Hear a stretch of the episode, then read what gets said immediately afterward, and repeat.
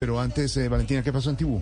Pues hay información en desarrollo, Jorge Alfredo, que tiene que ver precisamente con situaciones de orden público, porque desde muy temprano más de al menos cinco vehículos de carga, tractocamiones con su respectiva carga, habían sido secuestrados. No los dejaban salir de la zona de Campo 2 en Tibú, en norte de Santander, precisamente por miembros que serían del ELN, hombres armados que impidieron la salida de estos vehículos y sus conductores. Está informando hasta ahora el ejército que se ha logrado al menos la libertad de los conductores de esos vehículos de carga están tratando de recuperar la totalidad de los vehículos precisamente con lo que llevaban. Es una información en desarrollo. Nuevamente sería el tema de las extorsiones. Congreso, pero antes Daniela Morales tiene ampliación de la información de lo que está pasando en Tibú. Daniela.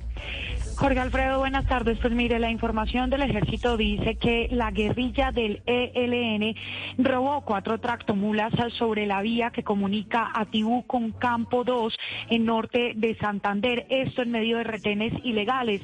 Dice el ejército que estos hombres fueron identificados como la guerrilla del ELN ya que portaban los brazaletes de este grupo armado. Sin embargo, inmediatamente esto ocurre porque no solamente roban las tractomulas, sino además secuestran a los conductores.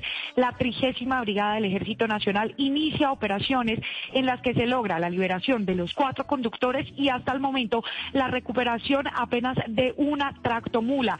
Recordemos, Jorge Alfredo, que en esta zona de Campo 2, en norte de Santander, pues en días anteriores habría entrado una comunidad a desalojar lo que allí era pues el batallón también del Ejército Nacional y la empresa de seguridad que allí funcionaba también tuvo que salir de la zona.